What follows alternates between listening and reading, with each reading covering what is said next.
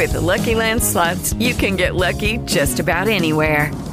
This is your captain speaking. Uh, we've got clear runway and the weather's fine, but we're just going to circle up here a while and uh, get lucky. No, no, nothing like that. It's just these cash prizes add up quick. So I suggest you sit back, keep your tray table upright, and start getting lucky. Play for free at LuckyLandSlots.com. Are you feeling lucky? No purchase necessary. Void where prohibited by law. 18 plus terms and conditions apply. See website for details. With Lucky Land slots, you can get lucky just about anywhere. Dearly beloved, we are gathered here today to. Has anyone seen the bride and groom? Sorry, sorry, we're here. We were getting lucky in the limo and we lost track of time. No, Lucky Land Casino, with cash prizes that add up quicker than a guest registry. In that case, I pronounce you lucky. Play for free at LuckyLandSlots.com. Daily bonuses are waiting. No purchase necessary. Void where prohibited by law. 18 plus. Terms and conditions apply. See website for details. Naciónpodcast.com te da la bienvenida y te agradece haber elegido este podcast. Buenos días, Madresfera. Dirige y presenta Mónica de la Fuente. Buenos días, Madre Esfera. Buenos días, Madre Buenos días, Madre Esfera. Hola amigos, buenos días o buenas tardes o buenas noches porque esto es un podcast y podéis escucharlo cuando queráis. Además, estamos en versión no directo, así que podemos permitirnos un poco este juego horario y de hecho ahora es por la tarde. así que buenas tardes. Hoy os traemos un episodio que es continuación de uno que hicimos ya hace un montón de tiempo, allá por mayo quizás puede ser, pero como Sí, claro... más o menos. Anda, ya ha hablado nuestra invitada. Eh, como grabamos tantos, pues, pues se nos quedan muy en el olvido. Pero prometimos traer la segunda parte y nosotros cumplimos nuestras promesas. La persona que ha hablado ahí de fondo es Eulalia de Princess and Old Stories. Buenos días, tardes, noches, Eulalia. Hola. me, me- me pierde el directo ya esto de, de dar los buenos días, no puedo Claro. evitarlo. Eulalia, madre, profe, profe, docente mallorquina, ¿cómo estás? Bien, bueno, ahí intentando arrancar el curso. Claro, porque estamos en septiembre. Sí, sí, sí. Es, es una de las épocas con más trabajo. Arrancar cuesta un poco. Eh, Tú has llegado al cole así con esa con la depre eh, posveraniega esta de Dios mío, que se ve en Twitter muchas veces de los profes, no quiero volver. No, la verdad es que no, porque bueno, mm, al estar en el equipo directivo yo realmente solo tengo un mes de vacaciones y me daba la sensación como que no me había ido, ¿sabes? Era como si hubiera pasado un fin de semana muy largo y ya estoy aquí otra vez. Claro, porque además eso, has estado trabajando. O sea, Aquí los Claro. profes no tenéis tres meses así como tal de vacaciones. No, no. Es un En, en mito. verdad julio es laboral, ¿eh? hay que estar disponibles y los equipos directivos siguen trabajando todo el mes. Mm, para que no luego nos digan, ¿eh? Los profes, ¿qué, qué profesor y no? bueno, pues Eulalia, a la cual podéis encontrar, mm, bueno, cuando, cuando actualiza el blog, que eh, la mujer pues va ahí. Ella está, está, está. Estoy, estoy. está Lo que pasa es que estoy cuando puedo Que y que a sí. veces pasa mucho rato entre una y No otra. pasa pero nada. Se va a disminuir la, No pasa nada. la tardanza. Pues podéis encontrarla en su blog Princess and Old Stories y eh, ya en abril o en mayo, en mayo yo creo. em, luego les voy a poner en el episodio el, el concreto, el primero, para que vayáis directamente sin pérdida, no tengáis que buscar el primer episodio en el que hablamos de este tema. Eh, hablamos sobre los derechos y los deberes de los estudiantes de secundaria y como, no- como en nuestros programas por las mañanas, bueno, y en general, eh, nos da una frase para ocho horas, pues claro, ¿qué pasó? que no terminamos el post y solo hicimos eh, repaso de los derechos de los, de, de los estudiantes de secundaria que sorprendentemente tienen derechos. Sí, 11. Reconocidos por ley, 11. Para mí tienen más, ¿eh? pero Oh. así estipulados en normativa tienen 11. Claro, y muy interesante además, si quieres hacemos un poco de repaso, porque aunque os invitamos a que escuchéis ese programa, que además quedó muy divertido, como siempre, nos tiramos ahí Con flores. las alarmas. sí. Claro, es verdad. es cierto, no me acordaba. Hoy qué toque, es cierto. Mira, hoy no nos va a pasar eso. Hoy ¿ves? nos va- no, Ganamos con el cambio. Hacemos un pequeño repaso, Eulalia, de los derechos de los estudiantes. Claro. Bueno, mira, el primero y el, más importante, el, más básico es que tienen derecho a una formación integral, ¿vale? Que, no solo les permita adquirir conocimientos, sino que les permita desarrollarse eh, con toda su personalidad. Tienen derecho a no ser discriminados, tienen derecho a la igualdad de oportunidades, esto iría en el mismo punto. Tienen derecho a que se les valore objetivamente, objetivamente perdón, su rendimiento escolar, ¿vale? que haya unas pruebas y unos criterios objetivos que ellos conozcan. Eh, tienen derecho a que se les oriente académica y profesionalmente. Tienen derecho al respeto de las creencias. Eh, evidentemente, bueno, lo hablamos un poco, ¿no? Eh, mm. Se da religión católica en los colegios de España, no se dan otras religiones, pero se deben respetar todo tipo de religiones. Uh -huh. Tienen derecho a la identidad, la integridad, la intimidad y la dignidad personales. La protección del menor tiene que primar siempre. Tienen derecho a la información y a la libertad de expresión, a participar en el funcionamiento y en todas las actividades del centro. Tienen derecho de asociación, derecho al uso de instalaciones fuera de horario lectivo, siempre previa autorización de dirección, y eh, tienen derecho de reunión. Tienen espacios donde reunirse dentro del centro para llevar a cabo iniciativas estudiantiles. Uh -huh. Eh, una pregunta te voy a hacer. Ahora que he visto el derecho a una formación integral, uh -huh. a ver, te voy a poner un poco en aprieto, pero bueno. A ver. Eh, cuando se dice, no sé si lo hablamos en el primer programa, ahora no lo recuerdo, pero es un tema que siempre se dice, el tema de a los niños se les enseña en el colegio, pero se les educa en casa. Sí. ¿Qué opinas tú de esa sentencia? Bueno, eh, en verdad la base tiene que venir desde casa. No obstante, el colegio no deja de educar en ningún momento. Uh -huh. en, to en, todos los momentos del colegio se aprovecha para educar. Yo cuando un niño llega tarde al colegio, aprovecho para educarle y explicarle por qué es importante llegar a la hora. Cuando recoge en el patio, les estamos educando. Cuando van por los pasillos, les estamos educando.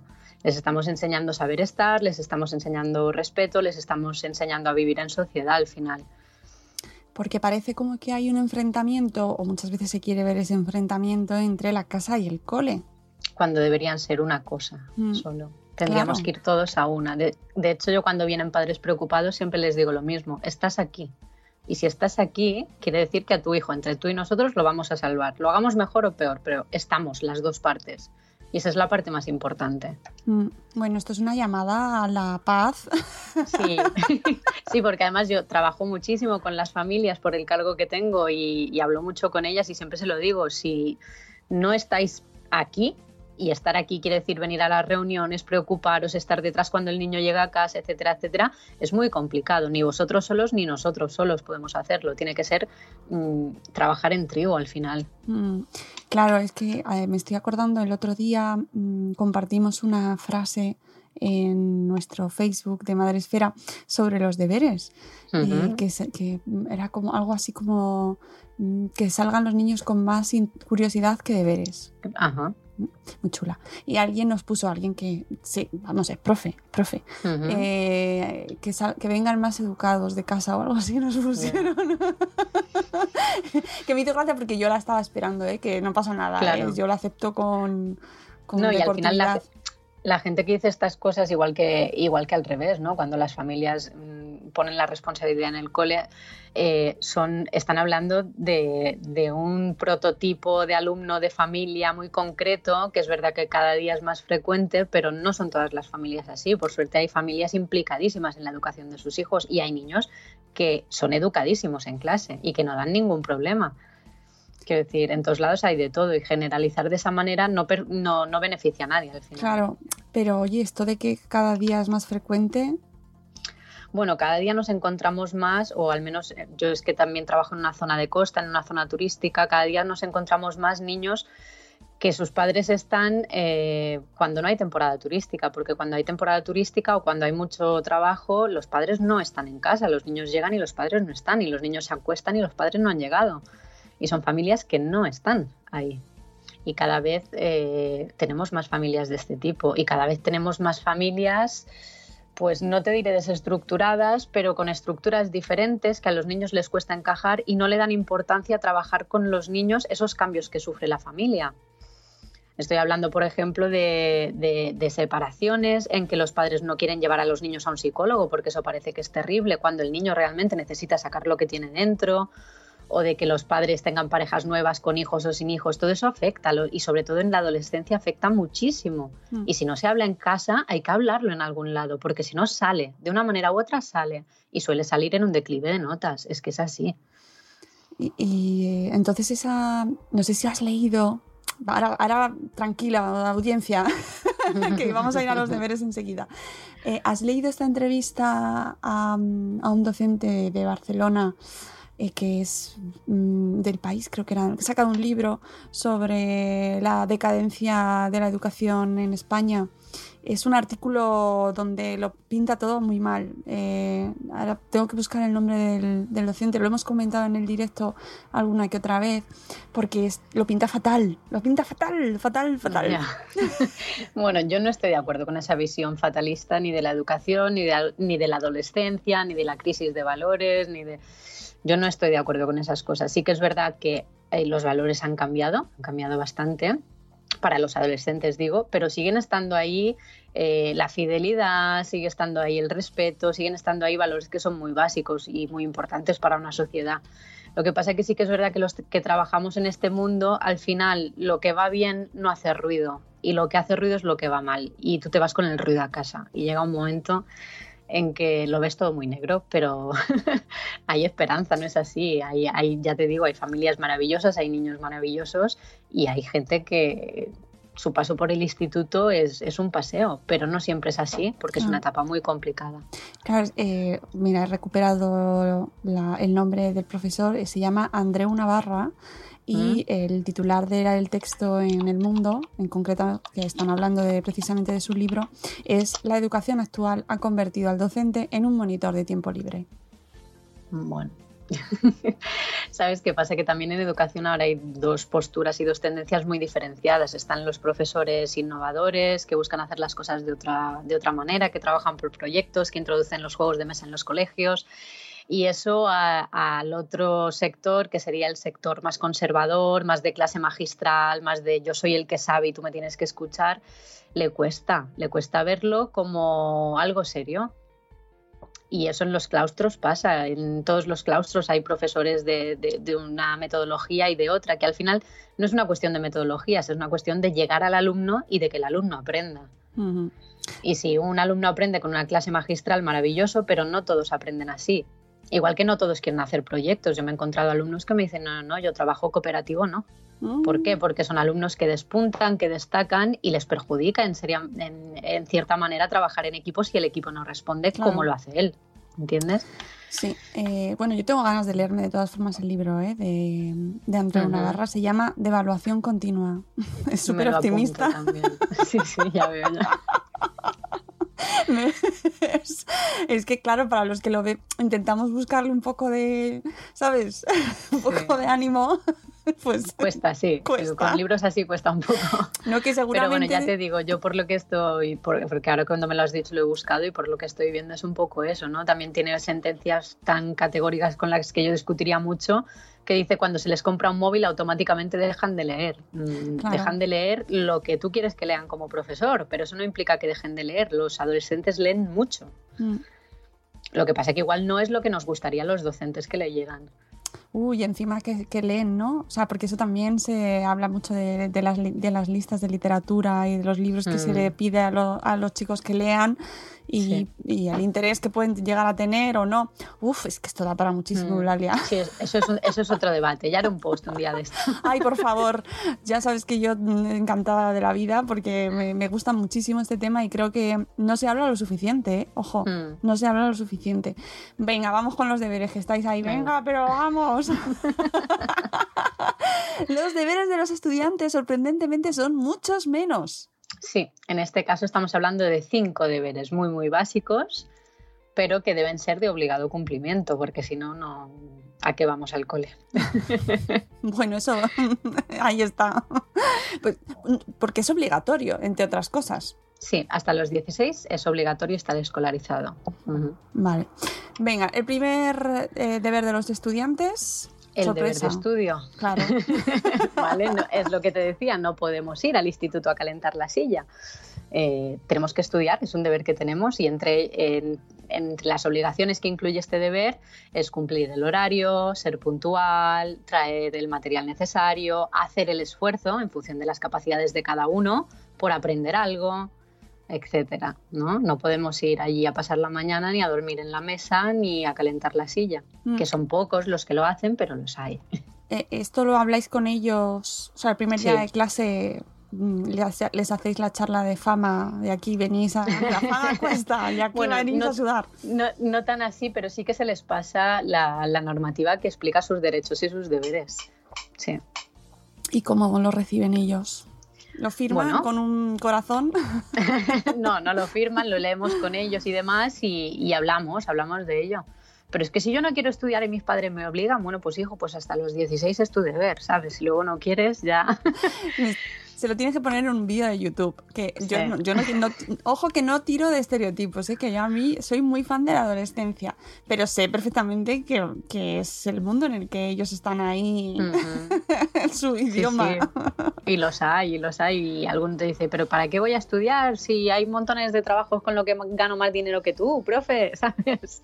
Uh, Y, y es, es verdad, tienen muchos Eso duele. inputs que les rodean y digan. tienen que aprender que una formación cualificada es, es mucho mejor porque te permite progresar, porque te, permi- te permite ir escalando en, en- en tu sitio de trabajo, te permite ir ganando cada vez un poco más y si no estás cualificado al final siempre serás ayudante de... eh, Claro, el problema de esto es que vosotros le decís eso y luego, yo qué sé, te encuentras con youtubers como J. Pelirrojo que Mm. están vendiendo máster para eh, conseguir sus sueños fuera de la educación, o sea, eh, como Sí. alternativa a la educación tradicional, porque eso no funciona, ya está claro, claro, claro. y, y co- cobrándoles miles de euros por eso. ¿Cómo, cómo se lucha desde el sistema educativo mm, con algo así? Cuesta, cuesta mucho. Cuesta mucho poniéndoles ejemplos, hablándoles de youtubers que hace 5, 6, 7 años eran la repanocha y ahora nadie se acuerda de ellos, enseñarles que no todo es tan fácil, que al final ser youtuber tampoco es fácil, ¿eh? Es, es esfuerzo, es constancia, Claro. es preparar materiales, editar vídeos. Es, mm, ellos se creen que tú te pones delante de una cámara, grabas un vídeo, lo subes y te, te sigue todo el mundo. Y tampoco es así, también se les explica. Porque os lo dicen realmente, o sea, os dicen, Sí, yo voy sí, a yo ser tengo youtuber. alumnos que de mayor quieren ser youtuber y a lo mejor tengo 80 alumnos en primero de la ESO y tengo 35 youtubers, ¿sabes? Madre mía, no se me ve la cara, pero porque estamos Sí. solo en audio, Por, pero amigos... por suerte, por suerte cuando llegan a cuarto ya les hemos enseñado otros caminos y ya han podido elegir un poco más, pero sí, muchos llegan diciendo que ellos son muy buenos en vídeo, en gestión de redes sociales y que ellos van a ser youtubers. Digo, bueno, lo Tiene- trabajaremos. Claro, pero es normal, ¿eh? O sea, yo me... Claro. Mi parte madre llora, pero por dentro, pero mi parte me, Claro. me aparto, ¿no? Y lo entiendo, lo entiendo Sí. porque es lo que está en la sociedad, es lo que se valora, no Sí, se- sí, y además es un reflejo de la sociedad que tenemos, de la inmediatez, del todo se consigue ya, del todo, ¿sabes? Es normal, ellos no están acostumbrados a esperar, no están acostumbrados a, a ver unos resultados a largo plazo, ellos lo quieren ya, lo quieren ahora. Ay, el segundo de los deberes es respetar a los profesores, madre mía, Eso es. Eulalia. Mostrar respeto hacia tus profesores, sí, cumplir normas y pautas, estar receptivo al aprendizaje, pero sobre todo respetar. Yo siempre les digo que para mí, yo cuando me voy de viaje de estudios con ellos o nos vamos de excursión o estamos en el instituto, les digo que para mí solo hay dos normas en esta vida, que son la puntualidad y el respeto. Pero no respeto solo a los profesores, respeto entre ellos, respeto a las instalaciones, respeto al, respeto al personal que no es docente, que también está en los centros. Y con esas dos normas uno puede ir a todos lados en esta vida. Mm. Eh, ¿Habéis notado mucho cambio en cuanto a la- eh, bueno, pues cómo se lleva este, este tema del respeto, ¿no? Si se cuida más, se cuida menos. Desde los centros se trabaja mucho en ello, pero sí que es verdad que cada vez cuesta más, un poco también por lo que te decía, porque el valor de, las titulaciones, de la formación académica, está muy devaluado. Los padres son los primeros en que no ven importante que sus hijos estudien y por tanto esa figura del profesor como autoridad académica que sabía más que nadie, que no, ahora esto lo encuentra en internet, esto que te dice ella lo encuentra en internet, ¿sabes? Mm. Y sí que es verdad que no. Y lo que decías, ¿no? Comentarios como. Es que, claro, los profesores son unos vagos y no hacen nada y tienen muchas vacaciones y estas cosas delante de los niños parece que no, pero van calando, van calando, van calando.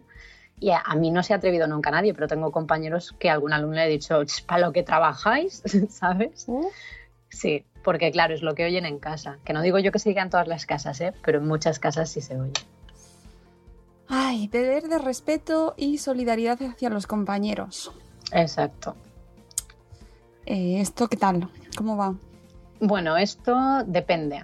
Depende del compañero, porque supongo que mm, todos hemos ido al instituto y todos sabemos que hay diferentes tipologías de alumno de un instituto, ¿no? Están los populares a los que todo el mundo respeta y aquí no hay ningún problema, ¿no? Mm. Estos siempre son respetados y luego los hay que no son tan populares y que no siempre son respetados y entonces tenemos que intervenir los adultos para recordarles que se merecen respeto igual que ellos, para trabajar con ellos, para mediar, para hacer las, las, cosas que se tengan que hacer para solucionarlo y que a partir de ese momento esa persona aprenda que no puede tratar a los demás de ese modo. Es como decía en el post, ¿no? hacer un bullying a un compañero no solo es quebrantar sus derechos como estudiante y como persona, es quebrantar un deber tuyo porque tú debes respeto a tus compañeros.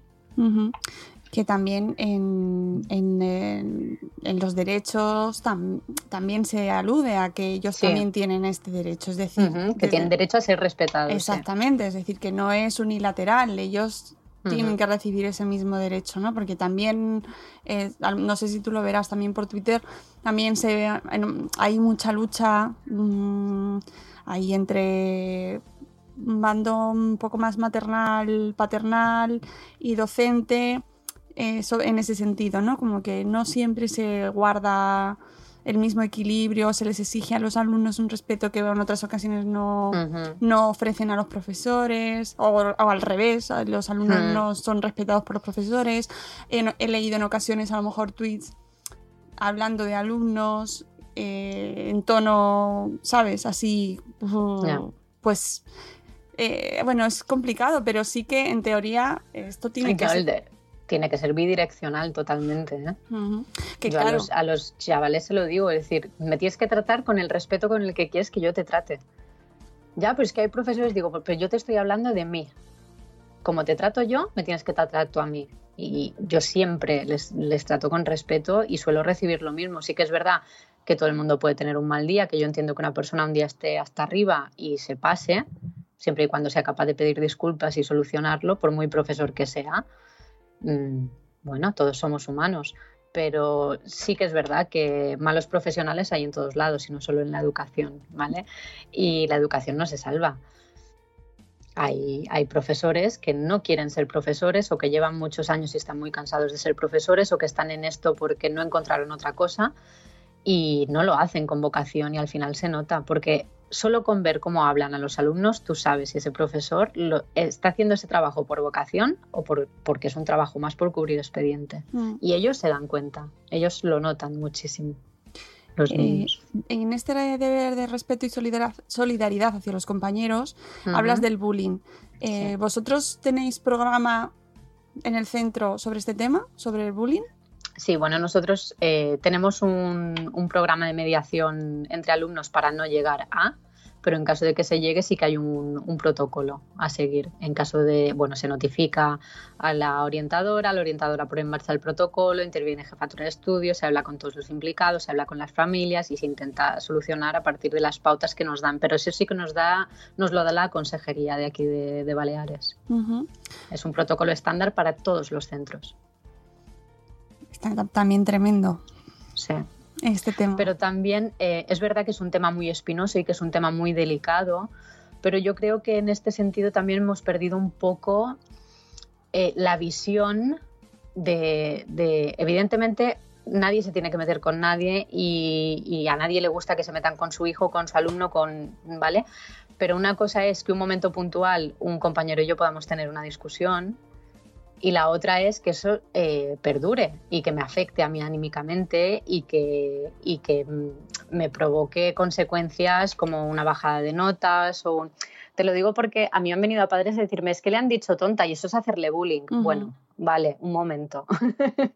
eh, la ha insultado, lo ha hecho mal, hay que hablarlo, pero si le ha dicho tonta una vez, no es bullying tampoco, es una falta de respeto y no hay que permitirla, sí, pero el bullying es un poco más que eso.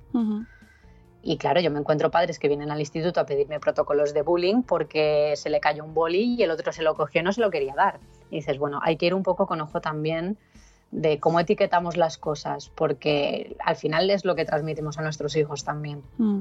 Sí, es un, problemón. Y además también, eh, no sé si habéis tenido vosotros problemas con los grupos de WhatsApp, eh, en ese sentido, como lo, si tenéis sí, nosotros tenemos muchos problemas de, redes, sobre todo a través de Instagram, de privados de Instagram y demás, se, se, montan unos líos y unas historias que, que cuesta. Claro, al ser por redes y no ser en horario lectivo, nosotros podemos actuar hasta cierto punto. Entonces ya tiene que intervenir la Guardia Civil. Pero sí que es verdad que cuando nosotros tenemos conocimiento de eso, que normalmente las familias nos lo cuentan, hablamos con ellos y hacemos todo el trabajo que hay que hacer. Pero al final, eh, ya te digo, tiene que ir por vía, por vía de policía o de Guardia Civil en nuestro caso. En vuestro instituto entiendo que los móviles están, o sea, están permitidos. Bueno, en nuestro instituto los móviles no están permitidos porque eh, tenemos un programa que se llama Programa TAC que hace que todos tengan un dispositivo digital para trabajar en clase. Los de primero y los de segundo y tercero es una tablet y los de primero es un Chromebook. Entonces, para todo lo que necesites usar el móvil, tú ya tienes tu tablet para, para hacerlo. Entonces, no les permitimos traerlos. Qué curioso. No les permitimos traerlos porque no hacen un buen uso del móvil. El móvil no lo ven como una herramienta que pueda ser para trabajar lo ven como una herramienta para eso, para estar en redes sociales, para chatear, para herir, porque hay muchos que, no tienen otra finalidad y otro objetivo, que es ver cómo pillo a aquel para hacerle una foto para luego tal. Entonces no les dejamos. Madre mía, sí que tiene este mm. punto. Eh, eh, no nos hemos ido, ¿eh? Volvemos, volvemos. Pero es que me interesaba mucho porque al final las nuevas tecnologías eh, están impactando muchísimo en en las dinámicas de la educación. En, Bueno, me interesa mucho también, ya me contarás el programa que has mencionado, a ver qué resultados tiene, porque también tiene su... Sí. bueno, este es el tercer año que lo tenemos en marcha. Lo empezamos en primero de la ESO, los que empezaron ahora están en tercero, va subiendo con ellos. Y ahora tenemos primero, segundo y tercero con dispositivos. Eliminamos los libros de texto, obviamente, y lo tienen todo... Eh, allí en, el, en la tablet o en el Chromebook, allí todo centralizado, toda la información. ¿Y los dispositivos se los llevan a casa? Sí, son suyos, van pero, y vienen. ¿Pero se los compran? ¿Los tienen que comprar? ¿Se los dais vosotros? No, los compran en el centro, eh, lo pueden financiar y demás, pero bueno, es que estuvimos haciendo números y les sale 300 mm, euros más barato comprarse un dispositivo que comprarse los libros. Y, pero luego... y el dispositivo les dura toda la etapa. Mm, si, si no se les estropea. Bueno, si les estropea, eh, ahí sí que nosotros a través de nuestros profesores de informática y la empresa que nos vende los, los dispositivos, hay una garantía, hay un servicio de reparación, etcétera, etcétera. Y, y jo, qué tema tan interesante. y los libros, o sea, el material eh, que sustituye a los libros, también lo tienen que adquirir a través, o sea, ¿cómo funciona? Eso sí se lo damos nosotros. es decir, hay algunos, algunos departamentos que utilizan libros reutilizados o licencias digitales que se los proporcionan ellos y otros, eh, los profesores hemos elaborado el material y lo hemos mm, colgado en PDF en unas aulas virtuales que hemos creado con ellos en el entorno de Google. ¿Y, qué, y cómo lo estáis viendo? ¿Qué, ¿Qué, resultados está teniendo esta experiencia? A mí me gusta, a mí me gusta mucho. Yo he, estado dos años en primero de la ESO ahí a pie de cañón para, para ver cómo funcionaba y yo estoy encantada. ¿eh? Sí. y eh, además para las familias es que es, es, brutal la diferencia. Estuvimos sacando números y en primero de la ESO más o menos se gastaban unos 600 y algo de euros. En segundo, casi 600. Y iba bajando a medida que crecían, pero el más bajo eran 400 y pico. Entonces, con estos dispositivos digitales ellos pagan, no sé, son 270, una cosa así, y les entra todo. Les entra el dispositivo y les entran los materiales. Es que les entra todo. Y además el dispositivo va subiendo con ellos y lo tienen siempre. Lo pagan una vez. Muy interesante. Mm. No conocía la iniciativa en persona, vamos así directamente, y me parece muy interesante. Aunque oigo muchas voces también contrarias a la bueno, introducción sí, hay de, todo. Pero hay que tener muy presente que no podemos perder de vista que tienen que leer, que tienen que escribir, que tienen que usar papel y que tienen que usar un boli. Muy bien. Es decir, meter una tablet no es lo hago todo con la tablet, no. También hay que hacer redacciones y textos y cosas, ¿sabes? Y eso Vale. también lo tenemos muy claro en el centro. Muy bien. O sea, que sí que no, no se les olvida escribir, ¿no? No, no, no. Es un recurso más, no es el único recurso. Bueno, interesantísimo. Este, esto ha sido como un pequeño paréntesis, perdonadme, ¿eh? pero Sí. es que había, había que hacerlo. Seguimos con los deberes, eh, con el deber de participar en el centro. ¿Esto? Bueno, en cualquier tipo de, jornadas que, que se monten, cualquier tipo de iniciativas que tengan ellos también, pero también en las cuestiones más eh, burocráticas, digamos, ¿vale? En entregar de- eh, a tiempo y debidamente completados circulares, boletines, justificantes, informes, sanciones, mm, también esa parte también está. Mm. Las sanciones sobre todo. Sí, las sanciones, bueno, hay centros en las que llegan sí o sí, ¿eh? porque llamamos a casa al poner una sanción y tiene que llegar sí o sí, que ha habido una sanción. Pero sí que es verdad que alguna se pierde a veces por el camino. Y el último, eh, pero no menos importante, deber de cumplir las normas de convivencia. Eso es, cada centro educativo tiene su reglamento de convivencia. Eh, que suele, no suele distar mucho de un centro a otro, pero sí que cada uno tiene sus, singularidades y sus particularidades. y recogen eh, cómo nos debemos comportar en el centro y cómo tiene que ser la disciplina. Y establece qué son las faltas de disciplina en ese centro, qué tipos de faltas hay, eh, cuál es la gravedad de las mismas y qué consecuencias tienen. Y lo que es muy importante es que tanto estas normas de convivencia como el proyecto educativo de un centro los aprueba el Consejo Escolar. Y el Consejo Escolar es donde están representados los padres, los alumnos, los profesores y el personal no docente. Hay incluso un, miembro del ayuntamiento y un miembro de la MIPA. Entonces es una cosa consensuado por, por toda la comunidad educativa. Y quiere decir que si todos estamos de acuerdo en estas normas, todos debemos cumplirlas. Las hay para los alumnos, pero también las hay para los profesores. ¿eh? Y tengo que decirte que después de leerme todo, de, de repasar los derechos y los deberes, yo eh, mirando hacia atrás, hacia mi bachillerato, porque yo en mi época Mm. hice BUP, no, no tenía ni idea de todos estos derechos y deberes. A mí no me los leyeron, o por lo menos no me acuerdo. Ya, Bueno, hay muchos, muchos sitios donde no, no se dan ¿eh? o no se explican. No, por eso que no, no eh, para mí la importancia de, de hablar de esto y de, de verbalizarlo es que no se, no se, no somos conscientes, ¿no? No, no lo realmente. somos. Parece como que es algo a lo que los niños tienen que ir porque es lo que toca y queda, no, no, no, como que no está lo suficientemente reglamentado, ¿no? Que no Claro. tiene tanta gente detrás.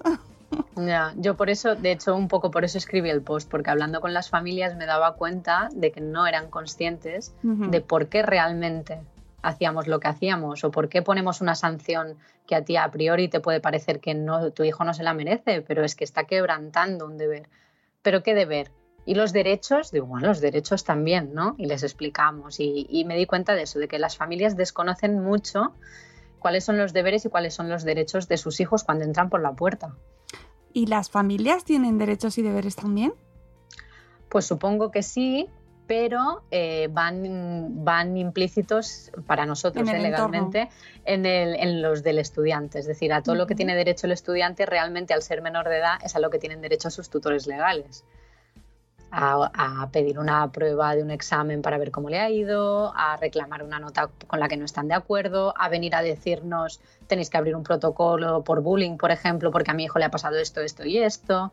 Entonces, al final, los derechos y los deberes los tienen los niños, pero los responsables últimos son los padres.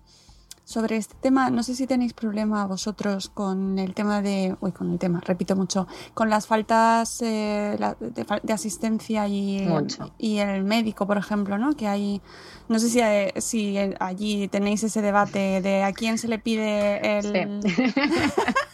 Sí, hoy, eh, justo ayer tuvimos la reunión con los padres de segundo de la ESO y se lo decía a los tutores. No les pidáis un justificante del médico. Bien. El médico no hace justificantes. Muy bien. Pedirles un justificante de admisión en el PAC, por favor. Sí, sí, porque, porque la- el colegio de médicos... eh, Claro, es que es el papelito este de que te dan en recepción que dice ha estado aquí, ya está. No quiero un informe médico que me diga que tiene el niño, eso le incumbe a la familia. Sí, pues es que parece que es muy sencillo, pero se montan realmente problemones. Sí. Mm, Yo los- tuve, tuve un debate de estos con una madre, porque me dices que yo le, dijo al- le dije al médico que me hiciera un justificante y el médico me ha dicho que el que justifica es el padre. Digo, claro, el que justifica es el padre. Pero si tú has estado en un pack, igual que cuando tú vas al pack en horario laboral, te llevas un papelito que dice esta persona ha estado aquí de tal hora, de- desde esta hora hasta esta hora y lo entregas, pues es exactamente lo mismo. No te lo tiene que hacer el médico, te lo tiene que hacer el personal que hay en admisión. Y eso, bueno, no sé cómo es en la península, pero aquí son como unos papelitos muy pequeñitos que simplemente ponen el nombre, ya vienen sellados y cuñados y todo. O sea, ponen tu nombre y la hora y ya está. Ujú. Ay, bueno, pues a ver si conseguimos y, mm, que, que, yo que sé, que lleguemos todos a un acuerdo, porque parece como que no, todos los años por estas fechas tenemos el mismo debate. Ya, ya, ya. Y- ¿Sabes qué pasa? Que, que por normativa también, por ejemplo, eh, un profesor está obligado a repetir un examen si tú le traes un justificante oficial de por qué has faltado. Si no, no tiene obligatoriedad. Va a voluntad de cada profesor. Lo sabrá que te lo repetirán y lo sabrá que te dirán, bueno, pues tienes un examen menos. No pasa nada tampoco. Pero si hay un justificante oficial, o bien de un juzgado, o bien porque he ido a la Policía Nacional a renovar un DNI, o bien porque he estado en el médico, el profesor está obligado a repetir ese examen. Por eso lo pedimos. Pero de que vale con el de la recepción. Claro, claro, es el de recepción. Venga. Es eso, ese. Que, que quede ahí Y de... si te has olvidado de pedirlo y te han hecho una receta y me quieres traer una fotocopia de la receta también. Vale, pone la fecha y la hora. No pasa nada. ¿Ves? Sí, sí, siempre hay solución. ¿Y, de Claro. es? ¿Y problemas en con asistencia general? Problemas de asistencia sí tenemos. Problemas de asistencia tenemos de dos tipos. Tenemos alumnos que no quieren entrar al instituto, que tienen nombres y apellidos, yo sé, ya sé quiénes son y sé dónde están, porque... Y os conoce. ¿Lo ves? Sí, sí, sí. Ellos saben que yo lo sé, además, también. No nos escuchan, así que bueno, pero... les, pero- llama, les llama mucho la atención porque al ser un centro muy pequeño, nosotros tenemos unos 400 alumnos, yo me puedo permitir a las 8 dedicar 20 minutos a llamar a 12 familias y decirles, es que tu hijo no ha entrado en el cole. ¿Cómo que mi hijo no ha entrado en el cole? No, no, no, tu hijo no ha entrado en el cole. Aviso a policía, tutor y te aviso a ti. Eh, espero que uno de los dos me lo traiga. Y, y claro, los niños lo saben y ya van con un poco más de ojo, pero, pero sí. Y luego tenemos, eh, es lo que te decía, ¿no? Un poco en esta dinámica de no valorar la, la educación reglada, tenemos familias que se llevan a los niños de crucero en temporada escolar, tres semanas, en exámenes, y dices, pero vamos a ver, que tenemos Navidad, mm, las vacaciones de Pascua y dos meses en verano. Pues no, el momento es ese. ¿Por qué? Porque los padres trabajan, en ese momento termina la temporada, que yo también lo entiendo como madre. Pero claro, es que tu hijo tiene que estar en el colegio. Es que se está perdiendo tres semanas. Es que está en época de exámenes.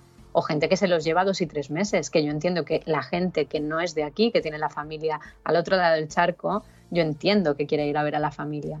Pero igual podemos entre todos intentar buscar un momento más propicio para la educación del niño.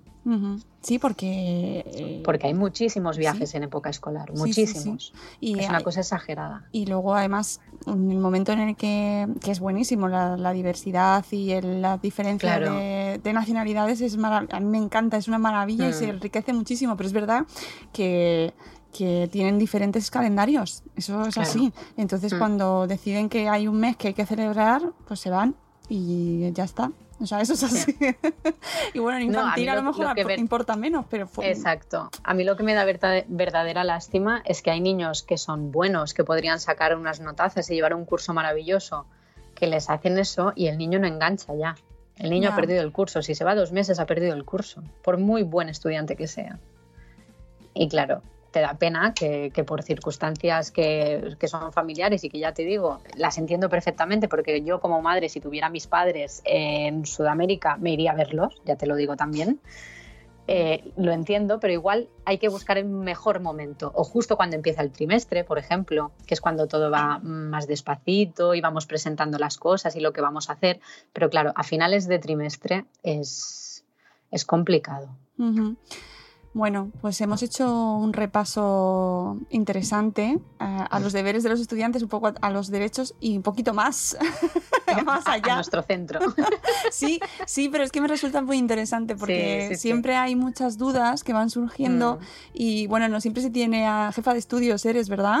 Sí, pues eso, a una jefa de estudios para que nos solucione ahí dudas, por lo menos como lo hacéis vosotros, ¿no? Que, que bueno, obviamente habrá otros centros que lo hagan de otra manera. Que lo hagan de otras formas, sí, seguramente. Claro, pero oye, si tenemos una bloguera que, que, está dentro de la comunidad y que es jefa de estudios, pues, pues claro, lo tenemos que aprovechar. Sí que quería terminar con una pregunta, ¿y cuál es, eh, cuál es tu principal reto este año eh, para ti como profesional con tu centro? Eh, bueno, este año justamente eh, pedimos un Erasmus Plus para formación del profesorado y nos lo han concedido. Oye, enhorabuena. Sí, entonces yo me, voy a Finlandia el 5 de octubre. ¿Qué me dices? Pero si es ya, si es el sábado, dentro de nada. Nos vamos, en total nos vamos 12 profes en diferentes tandas y, y, nos vamos a formar con algo que yo considero muy importante, que es combatir el fracaso escolar, el abandono escolar prematuro en adolescentes. Por favor. Y nos vamos a formar a, cinco países europeos, a ver cómo lo hacen ellos, eh, qué podemos adaptar, qué cosas nos pueden servir para hacer nosotros un propio plan de choque para combatir ese abandono. Porque la verdad es que las tasas españolas y sobre todo las tasas de abandono en Baleares son escandalosas. La Unión Europea recomienda que esté sobre un 10% y en Baleares estamos sobre el 26% es, es, muchísimo. Qué interesante, Eulalia, eso nos lo vas a tener pues que contar, lo sabes, ¿no? Sí, sí, os lo cuento. Por favor, lo escribes, lo sí, sí, lo escribo, ahí lo escribo. lentamente y, ya, ya otro día vienes y nos lo cuentas porque me parece interesantísimo, de verdad, y encima Finlandia, bueno, bueno, bueno, bueno. Pues nuestro reto es ese, adquirir herramientas para, para combatir ese abandono y ayudar a nuestros alumnos a que se vayan con un título en la mano que, sí, es lo que queremos. Alumnos que nos escucháis, que estudiar de verdad que mola. que luego cuando seáis mayores incluso querréis seguir estudiando. Eso es. De verdad. lo que pasa que, bueno, es muy difícil también en esa época adolescente y tú que, lo, tú que te estás centrando mucho en ese tema lo sabes perfectamente, ¿no? Como el mundo, el mundo te llama para hacer cosas mejores. Eso es, sí. Y no, y no ves el mañana, no, no. piensa en el futuro. Es lo que te decía, tiene que ser ahora. Si no hay una consecuencia ahora, una circunstancia ahora o un premio ahora, no me vale. Oye, pues tenéis un trabajo eh, precioso. Conseguir em, atraer a todos estos jóvenes me parece una labor, vamos, que desde toda la sociedad tendríamos que valorarlo realmente, ¿no? Y que, y que se aprecie ese trabajo, porque, pues sí. porque, porque conseguir atraer la atención de, estas mentes eh, sedientas de, vida y de aventura que hemos sido todos, que, todos lo sabemos, que oye, que no es ni mejor ni peor, pero es una época de la vida en la que tú quieres vivir otras cosas, ¿no? Y aventuras. Mantenerte ahí en esa aula, tenéis un trabajo fascinante. Sí, y además hay que enseñarles que es que hay tiempo para todo que, hay tiempo para todo, que parece que el tiempo se acaba y no, hay tiempo para todo. Por suerte, las vidas son largas y nos da tiempo a todo. Nos da tiempo a salir con los amigos, nos da tiempo a experimentar, nos da tiempo a jugar y nos da tiempo a estudiar.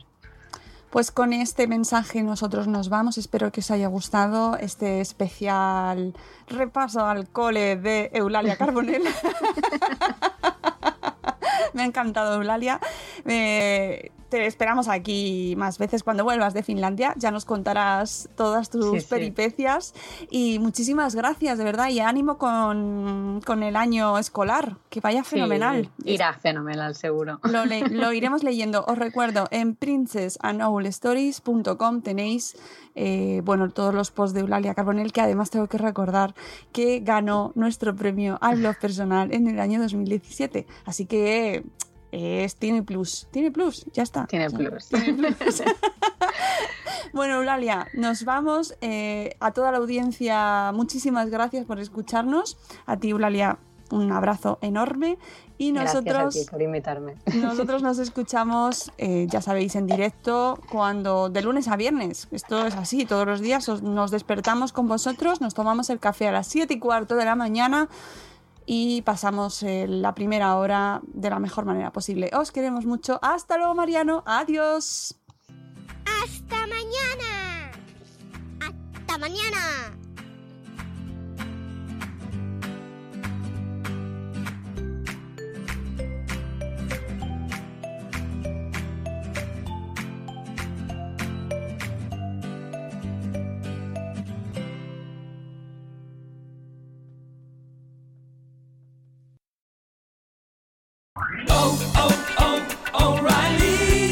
¿Necesitas ayuda? En O'Reilly Auto Parts te ayudamos. ¿Necesitas algún consejo? Te aconsejamos. Nuestros profesionales en autopartes están siempre disponibles para ayudarte a encontrar lo que necesites. Excelente servicio al cliente es solo una de las ventajas que ofrece O'Reilly Auto Parts. Los profesionales en autopartes. oh, oh, O'Reilly Auto Parts.